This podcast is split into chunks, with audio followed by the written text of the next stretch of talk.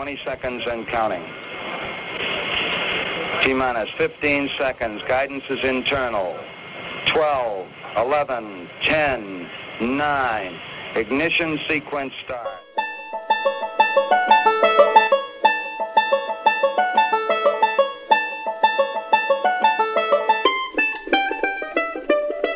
Terrícolas y extraterrestres, bienvenidos a un nuevo capítulo de Santas Listas, el capítulo en que Santas Listas se fue al espacio exterior para hablar de cine. Mi nombre es Emanuel Bremerman y conmigo están, después de mucho tiempo, Es verdad. Nicolás Tavares a mi lado en un nuevo estudio, el cuarto en la historia de Santas cuarto en la historia de Santas Listas, pero este esperemos que sea eh, uno estable y, y- y hogareño para, para los años que vendrán. Eh, contento de estar acá en el mar de la tranquilidad de- de- Tranquility para grabar este episodio. Sí, Dejamos y- la iglesia para, para- Dejamos la iglesia para grabar en la luna. Eh, y, y también tenemos enfrente, eh, que hace mucho tiempo que no lo veíamos, al menos virtualmente, a nuestro amigo y hermano Pablo Estarico. ¿Cómo estás, Pablo? Voy a citar las palabras del gran Michael Corleone en El Padrino 3 cuando dijo, justo cuando creí que estaba afuera, me vuelven a meter. Eh, para, que- mí, para mí es un orgullo volver, eh, gracias por eh, bancarme las ausencias. Sé que igual se divirtieron con las compañeras de, Sí. de ellas eh, y también en esa ausencia en el episodio de Keanu, pero bueno, acá estamos y cada vez acercándonos más, ¿no? Sí, más Sí. al final del año. Al final del año. ¿O a qué hace referencia? Ah, no, al nuestro final encuentro. al- claro, al Ah, final del- Qué bueno, justo le decía a Nico hoy, qué raro va a ser cuando ya no tengamos que depender de internet, de wifi, del hangout. Y bueno, estemos los tres viéndonos las caras físicamente, tocándonos entre los tres. bueno, Eh, va eso no. Capaz que. Eh, pero bueno, vamos, Intimidades no vamos a, a ir directo al tema que nos atañe hoy, que es un tema que está atañendo al mundo en general desde Exacto. hace un par de semanas, ¿no? Porque Sí. Nico, ¿de qué hablamos? Eh, estamos hablando de que eh, hace un par de semanas, en el momento que estamos grabando este episodio, se cumplieron los 50 años, el medio siglo, de que por primera vez el hombre eh, puso sus pies en la, en la Luna, en el satélite de nuestro querido planeta Tierra. Eh, bueno, el momento ese que, que Neil Armstrong baja de- del, del águila. eh, y, se, y da ese pasito con su inmortal frase. eh, y que el cine ha retratado tanto esa llegada como otras llegadas, tanto reales como ficticias, incluso algunas llegadas fallidas a la Sí. luna.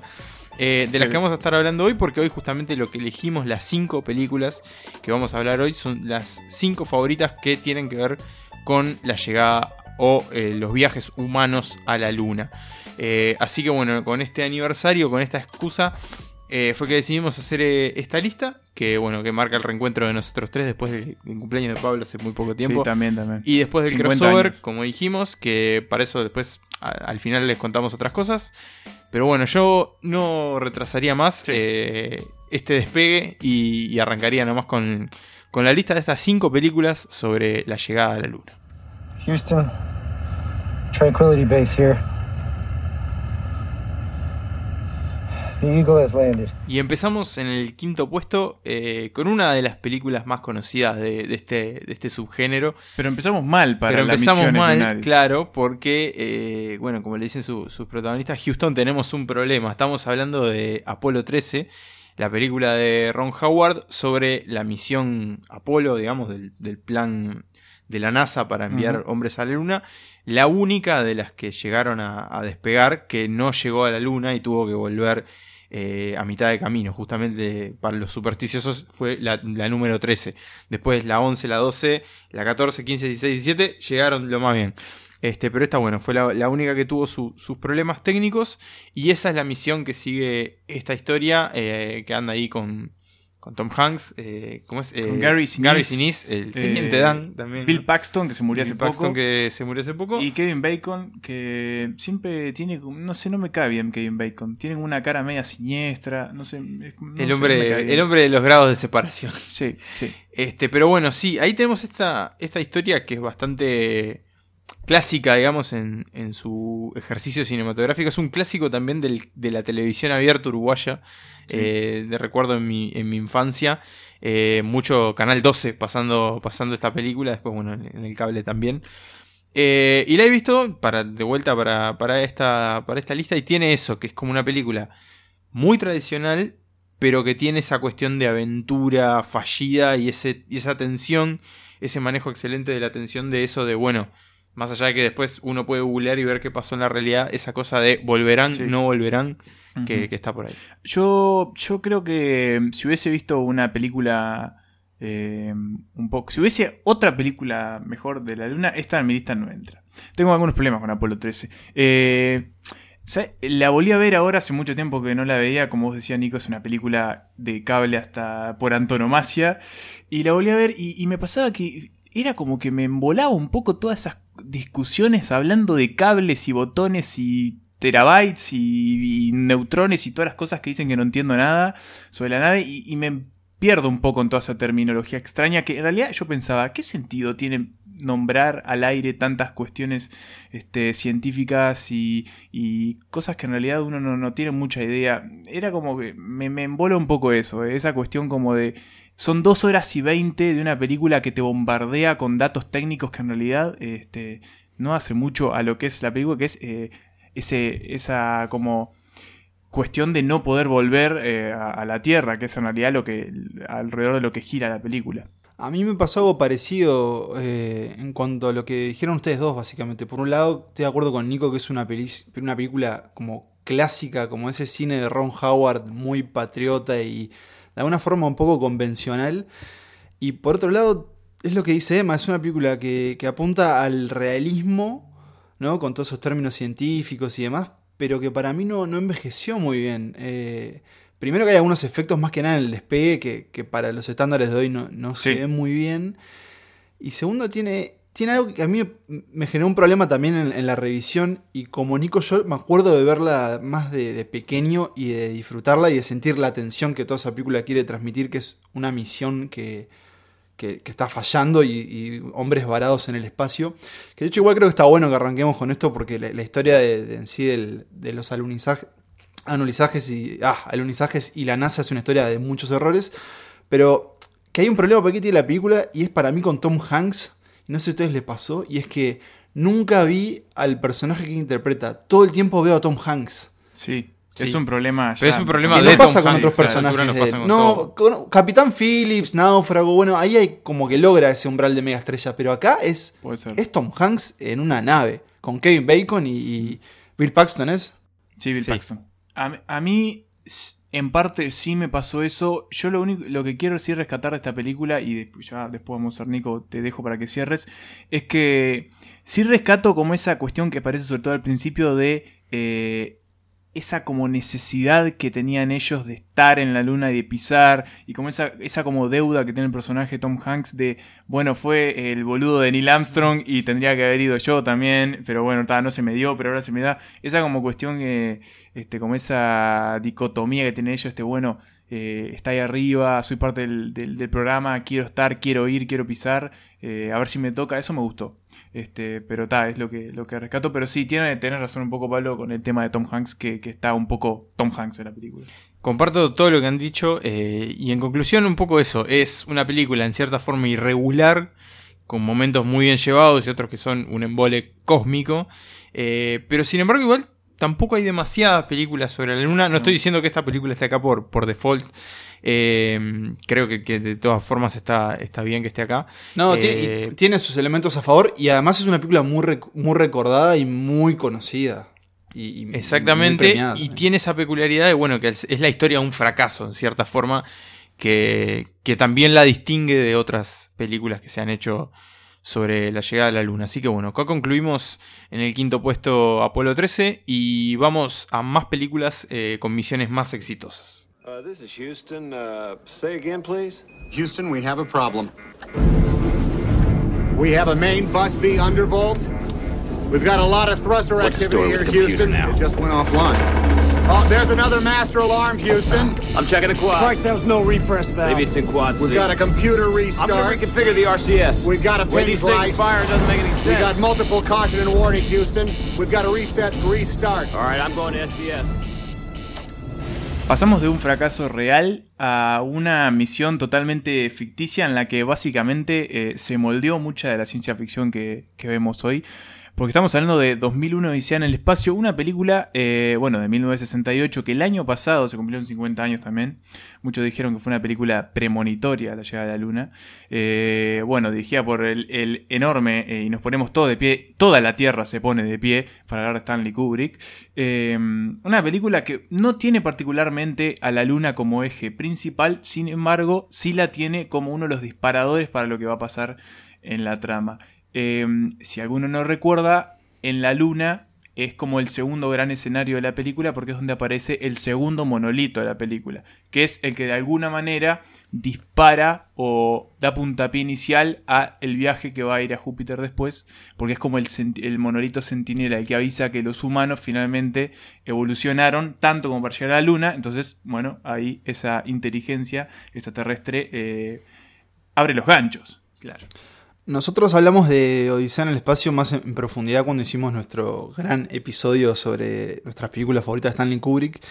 Y acá yo en mi lista, a la hora de, de hacer la lista personal, que luego después combinamos en esta, tuve un problema que ustedes de- decidieron creo que obviarlo por el hecho justamente el logro de Stanley Kubrick en retratar algo que no había sucedido, ¿no? Y que incluso también estaban como una comunicación constante entre... No sé constante, pero había ahí como un, como un vínculo entre él y la NASA, que después también Sí, dio lugar a una hermosa teoría conspirativa.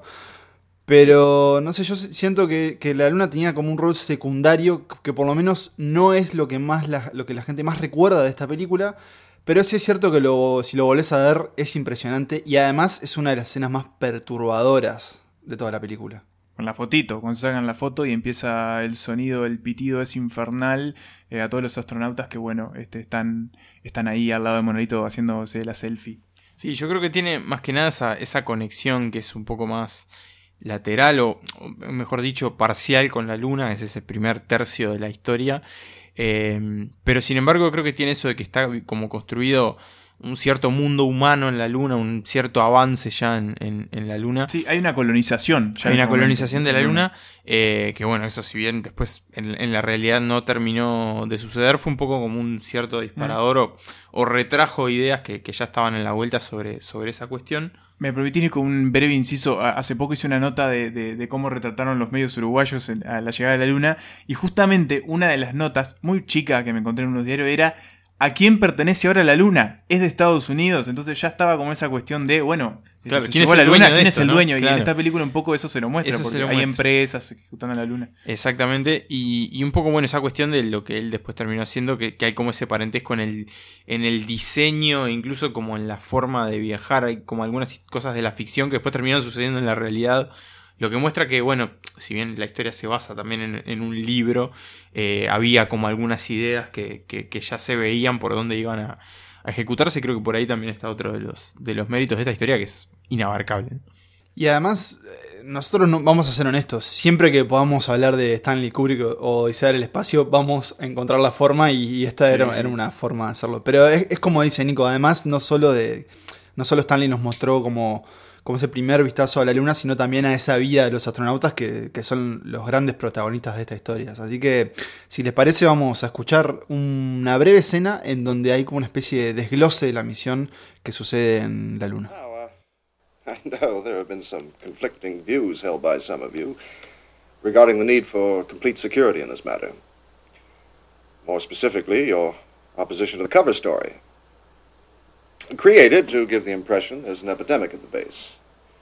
I understand that, uh, beyond it being a matter of principle, many of you are troubled by the concern and anxiety this story of an epidemic might cause to your relatives and friends on Earth. Well, I uh, completely sympathize with your Y ahora volvemos a hacer un viaje eh, y dos tipos de viajes. Uno en el tiempo, porque nos vamos muy, muy para atrás. Tal vez eh, nuestro viaje más largo en el tiempo en la historia de Santas Listas. Porque Sí, nos eh, vamos tal vez año eso mismo, es- 1902. Sí, es, es, es sin Es la película más vieja de la que hemos hablado. Sí, sin duda es, es un, es, un, es un hito para este podcast, eh, porque vamos a hablar justamente de. eh, bueno, me toca a mí decirlo. decirlo Dale, en francés. Dale. Porque es Le Voyage dans la Lune, o El viaje a la luna, de Georges Méliès.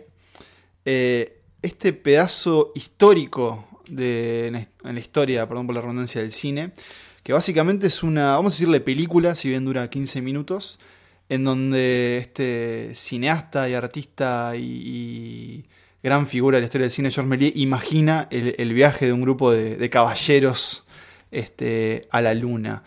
Es una película que se hizo en blanco y negro, pero que también después se, se pintó a color. Y yo les quería preguntar igual, ustedes, ¿qué versión vieron? ¿La versión en blanco y negro o la versión a color? La versión en blanco y negro eh, y la versión... O sea, digamos que era una versión que tenía una música encima, un, piano. Pues hay que decirlo, la película es una película muda, ¿no? De 1902. Eh, primera película muda en este podcast también, hay que decirlo. Eh, o sea que sí, fue, busqué como una versión lo más original posible, en cierta forma. Yo vi la versión coloreada, eh, que es una versión que incluso dura un poquito más, no sé por qué, no sé qué imagen tiene, dura tipo unos 16 minutos, el corto original dura 14.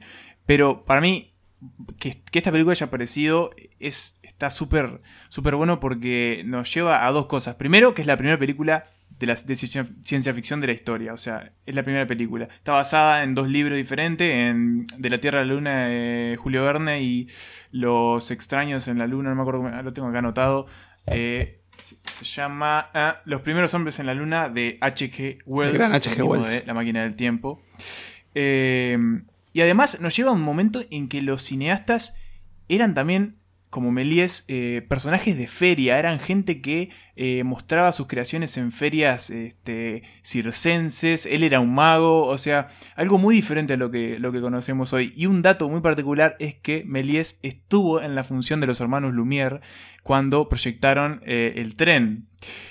Méliès quiso comprar la máquina de Lumière. Los Lumière no vieron mucho rédito económico. Le dijeron, "Mm, ¿sabes qué? Arrancá. Y bueno, Méliès tuvo que eh, a- arreglarse con lo que tenía a la vuelta para firmar lo que después todo lo que firmó. Y bastante bien se arregló porque, porque viendo esta película, eh, digamos, obviamente hay más de un siglo de distancia, eh, pero hay cosas que, que están sorpresivamente hechas de una forma que, que incluso hoy, digamos, llama mucho la atención el uso de los efectos especiales, eh, que era básicamente lo único que tenía para contar esta historia, porque como decimos, no había, no había voz, no había Sí, sonido. No había ni siquiera texto en pantalla, o sea que era todo a base de los movimientos de los actores y de los efectos.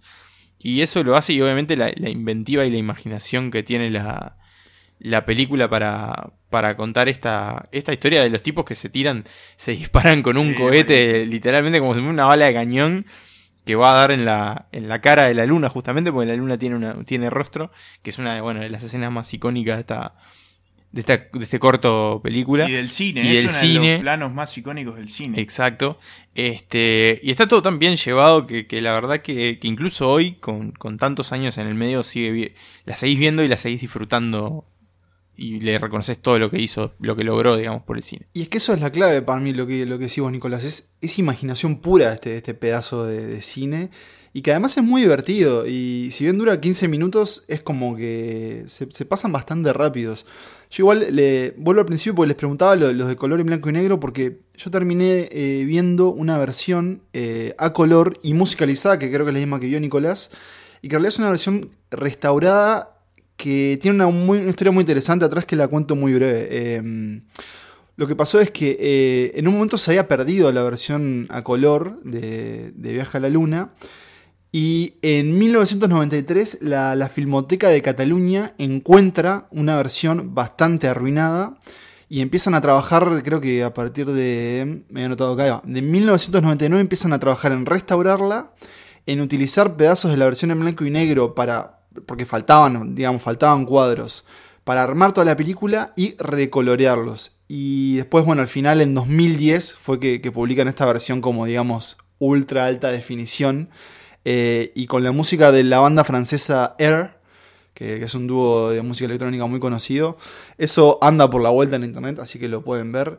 Y si no lo vieron, véanlo porque es, es eso, es una pieza esencial y incluso el rol de Méliès. Acá hay algo muy curioso en, en Grenoble, hay un cine que se llama el Cine Méliès y hay una sala que se llama El Viaje a la Luna y las veces que he ido siempre, bueno, es como, como decía Nicolás, siempre te acordás de esa carita de la luna pobre con, con esa especie de nave bala incrustada. Bueno, no tenemos un audio de la película, obviamente, No, Porque se complica muda. un poco. pero hicimos una excepción. Sí, y lo que vamos a, a utilizar en este caso es un fragmento de otra película, que es la película eh, Hugo o La invención de Hugo Cabret de otro de nuestros héroes, Martin Scorsese, en la que justamente bueno, se habla sobre la obra de Méliès eh, y sobre la magia de ese primer cine. Así que bueno, vamos a escuchar ese fragmento y seguimos con nuestra lista lunar. It's in color. But of course, we tinted the film. We painted it by hand, frame by frame.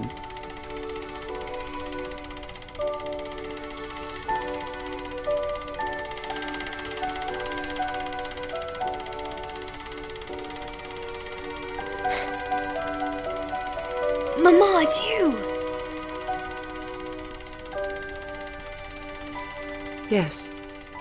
Y llegamos al, segun- al segundo puesto de esta lista lunar y seguimos en la ciencia ficción, porque aunque llegamos a la luna, muchas de las cosas que pasan en el cine, en ese escenario, son imaginarias, son ficticias y aún no han pasado. Eh, en este segundo puesto hablamos de la primera película de El hijo de David Bowie. Pobre, no se va a sacar nunca, Nunca, más ese nunca mote. Pero hablamos de la primera película de Duncan Jones. Este, hablamos de Moon. Luna, si la quieren traducir. Este título que no podía faltar en esta lista. Exactamente.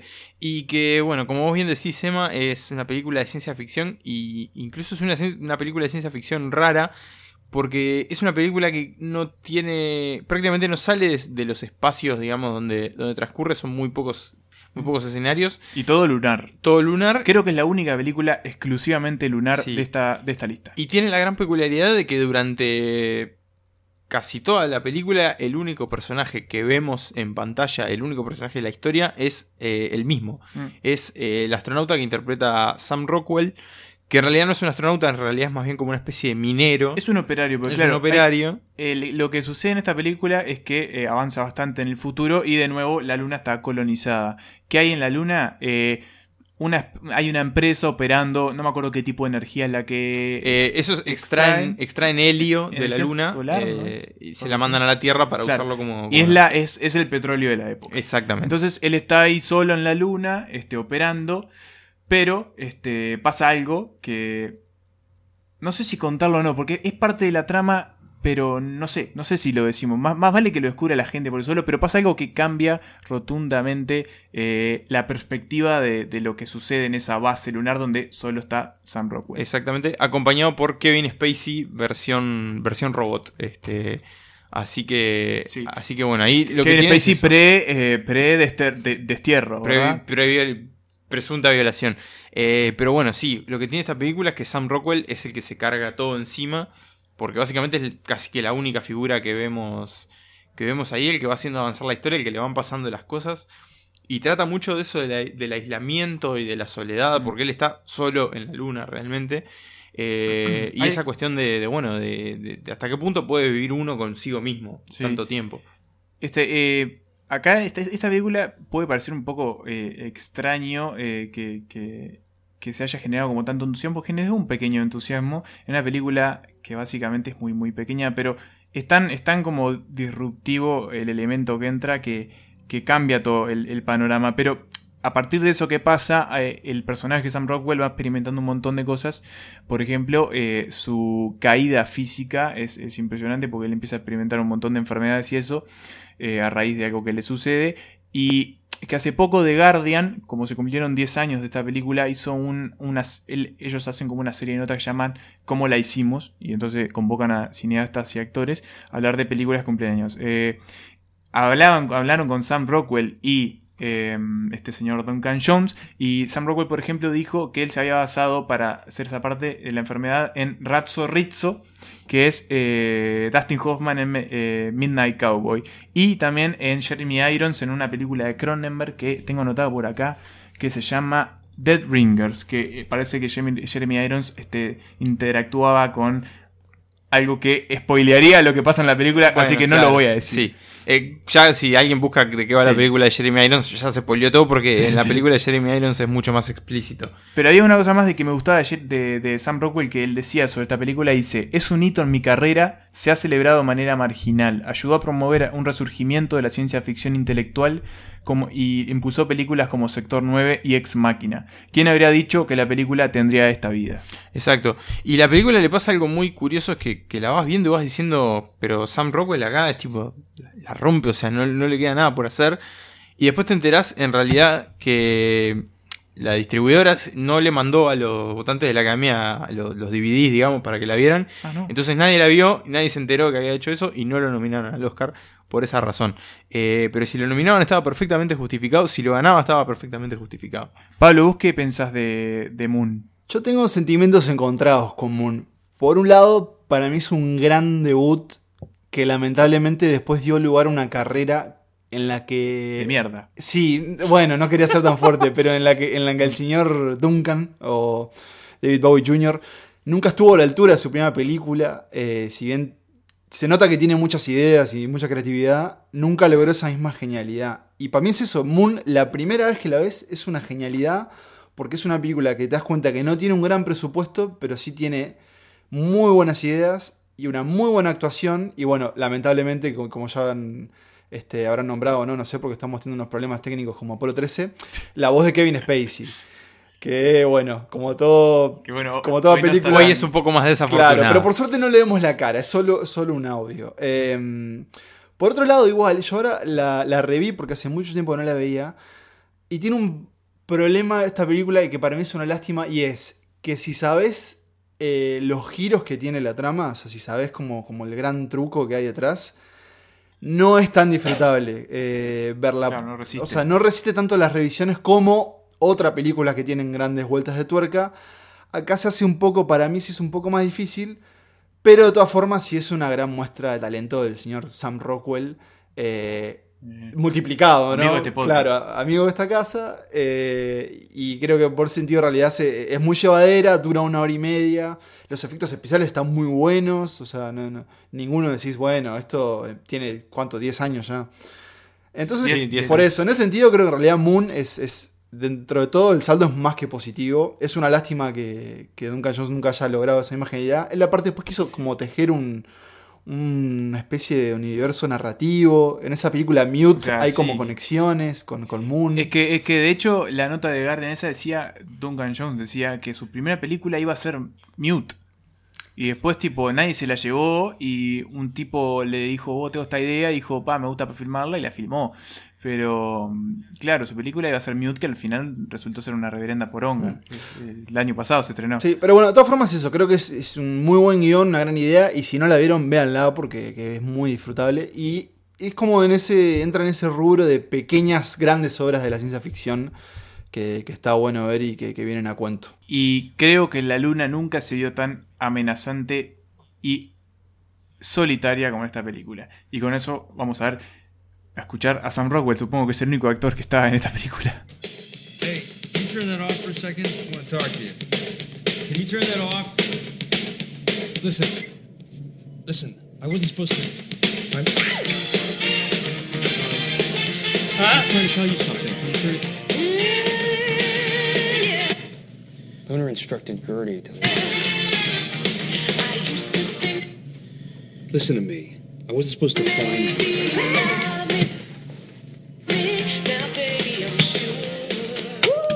Ya pasamos por un fracaso de la NASA, eh, pasamos por dos versiones, tres versiones en realidad de ficción de- del hombre en la luna y ahora vamos a otra historia real, pero en este caso un éxito. ¿Y qué éxito, no? Un Eh, éxito. el- un poco la, historia que cataliza este, este episodio, porque estamos hablando de la película First Man, que aquí se estrenó como El primer hombre en la luna, que justamente es eso, es la, la biopic, la película biográfica de, de Neil Armstrong, el hombre que con su pie izquierdo quedó inmortalizado para siempre en la, en la historia de la, de la humanidad. Eso que era medio...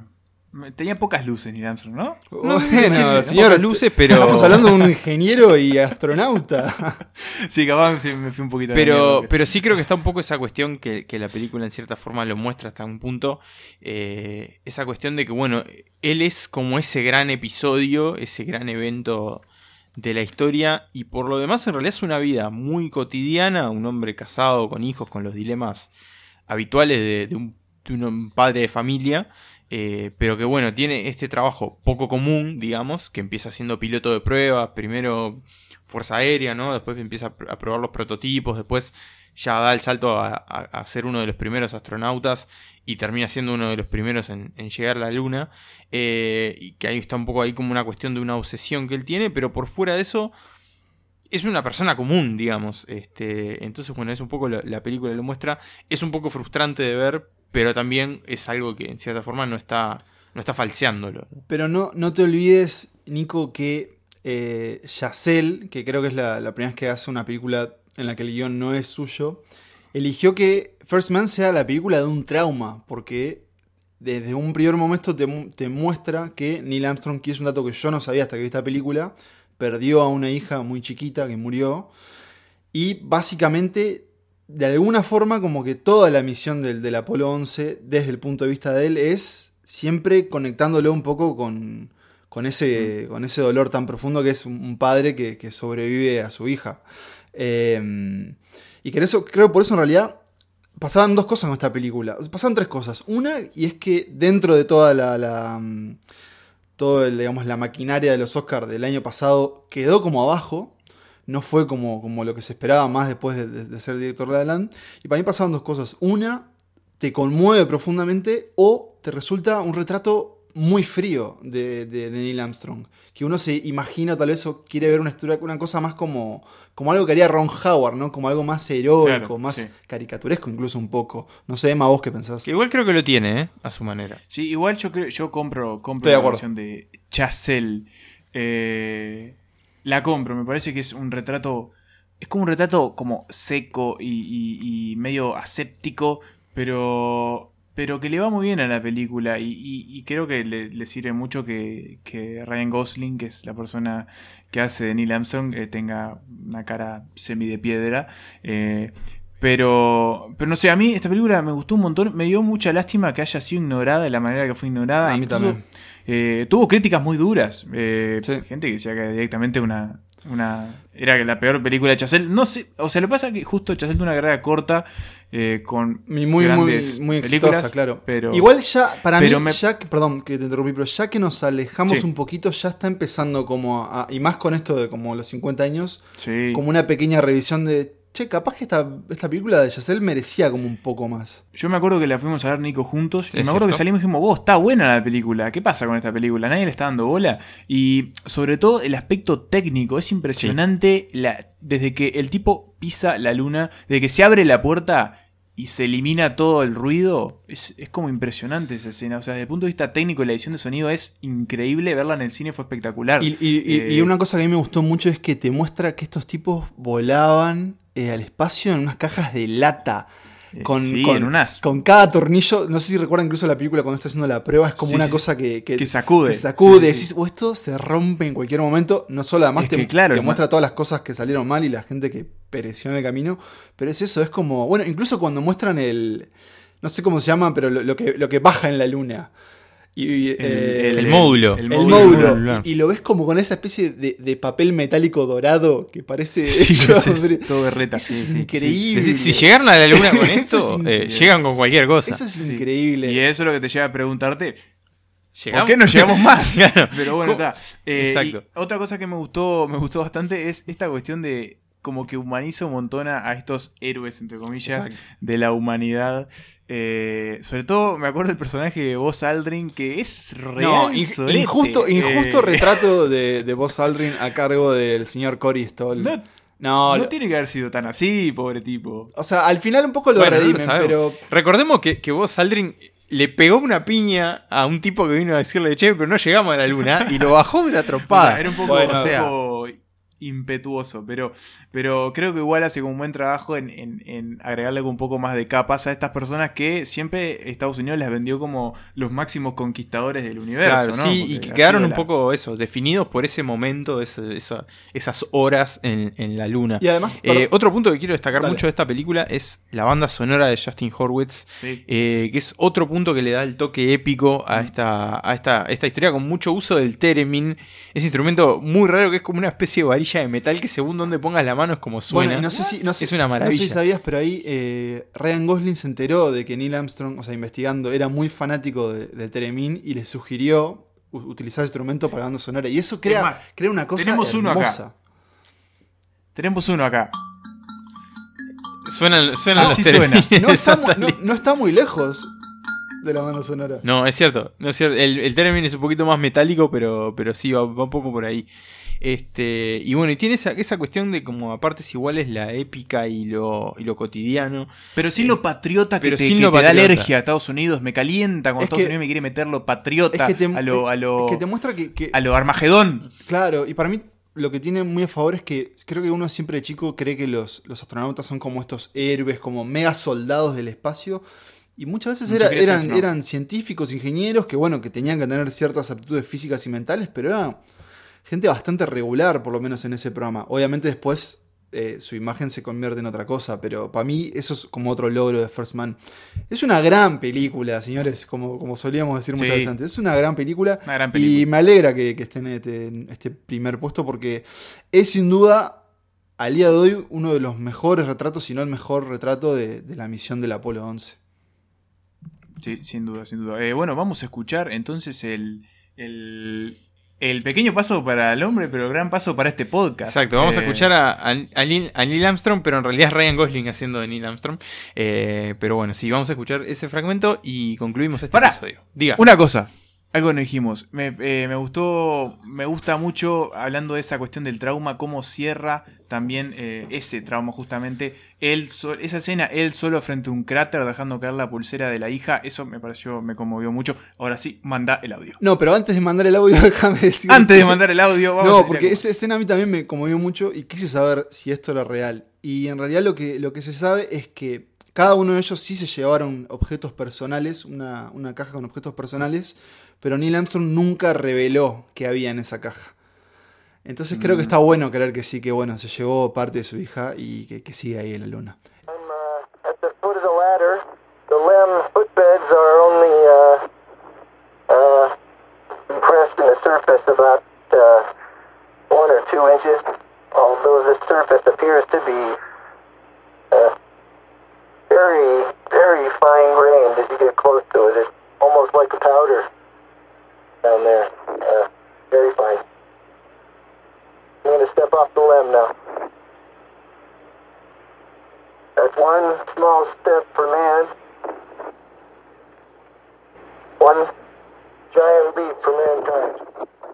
Y señores, eh, el águila ha aterrizado, la lista ha sido concluida y Santas Listas repasará las películas de las que hablamos. Eh, en el quinto lugar tenemos Apolo 13, una película que no nos gustó tanto pero apareció igual. En el cuarto puesto tenemos a 2001. 2001 Odisea en el espacio, una Magnus Opus de Stanley Kubrick. Eh, en el tercer puesto tenemos eh, Le Voyage dans le Lune, Casi, el viaje a la luna, casi lo dije bien, de George Méliès. Segundo lugar tenemos a Moon Luna de Duncan Jones y en, en tercer, en el primer puesto, perdón, tenemos First Man, el primero en la luna de Damien Chazelle y Ryan Gosling. Gon, Gosling, te Pablo, complicó un poquito ahí. sí, te doy la palabra, Pablo, vos querés decir algo más. Yo quería hacer dos pequeñas recomendaciones que, que salen de mi lista personal. Les recordamos, nosotros cada uno hace una lista, las mezclamos y genera esto. Eh, creo que de ahí sale la, la irrupción de Apolo 13 en, número, en el puesto número 5. Dos recomendaciones. La primera, una película que se llama Op- Operation Avalanche.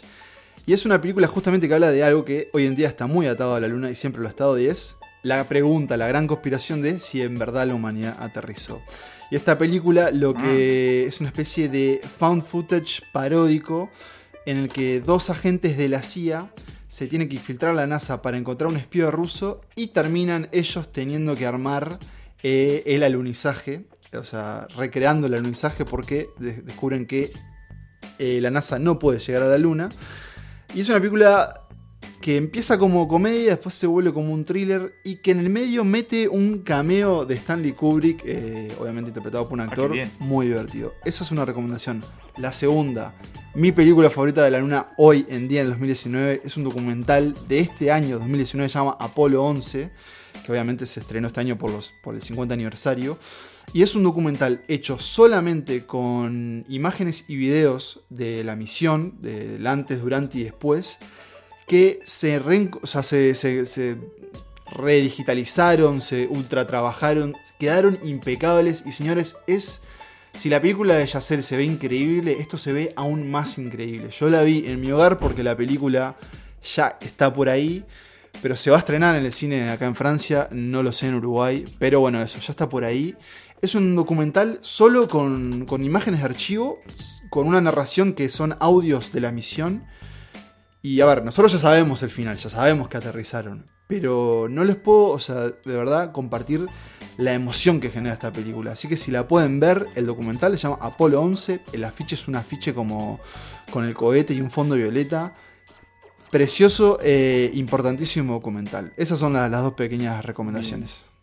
Muy bien, me hace acordar un poco a lo que hizo Peter Jackson con la Primera Guerra Mundial. Bueno, Eh, exactamente, ahí tenés. Grow Old. Ahí tenés. Sí, este, antes de dar un notición, voy a decir algo más que para hasta lo que ha dado la luna, ¿no? Hay una película también bastante reciente, Apolo 18, no la vi. De que terror. Es una película de terror, algo de lo que no nos contaron que pasa en la luna. Así que bueno, si alguien se anima a verla, eh, véala, díganos si es tan eh, mala como suena. Eh, pero ahora sí, un notición, un notición, y es que vuelve, vuelve, aunque usted, ni siquiera ustedes dos lo puedan creer, vuelve la newsletter, señores. Festeja Emi. Vuelve el boletín. Festeja Pablo Tarico y festejan los otros 104 que están inscritos a la newsletter Santas Listas. Porque vuelve y vuelve en forma de recomendaciones eh, todas las semanas, cada viernes va a ir directo a su casilla, obviamente si se anotan. Eh, tres recomendaciones, una por cada miembro de este podcast, de algo para ver, algo que vimos, que nos gustó, que nos encantó y que les queremos decir que la vean, que- que hagan el esfuerzo y la vean. Este, porque bueno, de alguna manera eso nos tocó el corazón y queremos compartirlo con ustedes. Así que bueno, eh, muy pronto en nuestras redes sociales vamos a estar poniendo eh, las ¿Cómo se pueden eso, suscribir? cómo se pueden suscribir a la newsletter. Nico, tenemos más cosas que decir. Más cosas para comentar. Eh, esta ya la hemos mencionado, pero nunca está de más repetirlo, nunca está de más repetirlo. Que es eh, que hace un tiempo tenemos el gran archivo de Santas Listas, una obra de El Rey de los Docs, eh, Pablo Estarico. Y cuando decimos gran, es gran. Es gran. En el que pueden ver todas las listas que hemos hecho de, a lo largo de las tres temporadas de este podcast, incluso algunas de las temporadas especiales como la de los Oscar, e incluso más atrás, eh, yendo a nuestra época pre-podcast, cuando éramos jueves de listas historia. Y, eh, y las hacíamos en, en esa olvidada red que se llama Facebook. Cuando éramos jóvenes. Esas no. también están ahí y las pueden ver. Quiero, en su quiero aclarar de otras formas, y- de todas formas, igual que el gran archivo de Santas Listas no podría existir sin el trabajo hecho primero por Emanuel y después por Nicolás en nuestro perfil, nuestro perfil de Letterbox, en donde también eh, tenemos otro archivo, ahí donde pueden ver todos los afiches y demás en esta preciosa red social cinéfila. Así que ahí tienen, nos buscan en, en Letterbox, estamos todos y también está Santas Listas. Y si no, bueno, también está la lista en el gran archivo Santas Listas. Exactamente, cualquier duda o forma de acceder al, al archivo nos consultan a nosotros, nos escriben a Santas Listas Podcast en Instagram o arroba Polenta Podcast en, en Twitter o a nuestras cuentas personales y les pasamos el, el link, si uno igual lo pueden buscar por ahí que, que está. O nuestro, Eh, nuestro mail, y- Exactamente, que cada tanto nos acordamos y, y entramos a, a contestar lo, lo que haya llegado. Eh, y después, bueno, esta semana vamos a volver a, a grabar, pero vamos a ir de, de visitantes. Así como en el episodio anterior tuvimos la, la visita de, de ellas y el podcast, ahora nos toca ir a nosotros. Eh, bueno, Pablo, por obvias razones, no, no va a poder estar, pero va a estar representado igualmente por este, por este grupo humano. Y tal vez podemos decirlo, porque vamos a adelantar, vamos a hablar de algo que va a adelantar en nuestro próximo capítulo, que ya lo podemos decir porque ya lo Sí, decidimos. esto es todo como está, es como es una especie de universo cinematográfico Sí. de Marvel, pero del podcast. En el crossover vamos a hablar de una película que se relaciona con nuestro próximo episodio, eh, que lo vamos a publicar dentro de dos semanas a partir de, de este día. Espera, Eh, y si lo decimos, hay mucha gente que quiere ese episodio. Sí, dígalo, Vamos eso, a eso era decirlo. Sí, ha sido- Vamos a decirlo. ha sido pedido desde nuestra primera temporada por diferentes Creo que personas. es el episodio Sí. más pedido de Santa Y Lista. es, y tiene una historia peculiar que es el episodio perdido, digamos, o uno de los episodios perdidos, exacto, de este, de este podcast. Y vamos a decirlo, vamos a hablar de la obra del señor Quentin Jerome Tarantino. Eh, así que, así que bueno, eh, eso lo vamos a hacer la- el próximo episodio, Y pero en, antes. en- en ellas y el podcast vamos a estar hablando de Bastardo sin Gloria, Exactamente. porque ellas se enfocan en una sola película. por Exactamente, y elegimos esa, bueno, porque cumple 10 años y obviamente nos encanta. Y quiero adelantar que en nuestro episodio de, de Tarantino eh, no va a haber límite de tiempo. Vamos a extendernos. Siete por- horas. O sea, vamos a extendernos lo que queramos, digamos. Tarantino es un director larguero, así que nosotros eh, vamos a rendirle homenaje de esa forma. Y no Va a ser o sea, diálogo, no sé cuánto tiro. va a durar, pero no va a ser un episodio corto. Eso es lo, lo que- lo que les queremos adelantar. Exacto. No, no va a ser un episodio como todos. Este. Pero bueno, por acá concluimos el capítulo de hoy, muchachos. Un placer, como siempre, este viaje de ida y vuelta a la luna. Eh, ha sido un gusto. Nos vemos en dos semanas para hablar de, de Quentin. Y como siempre, recuerden que viva el cine.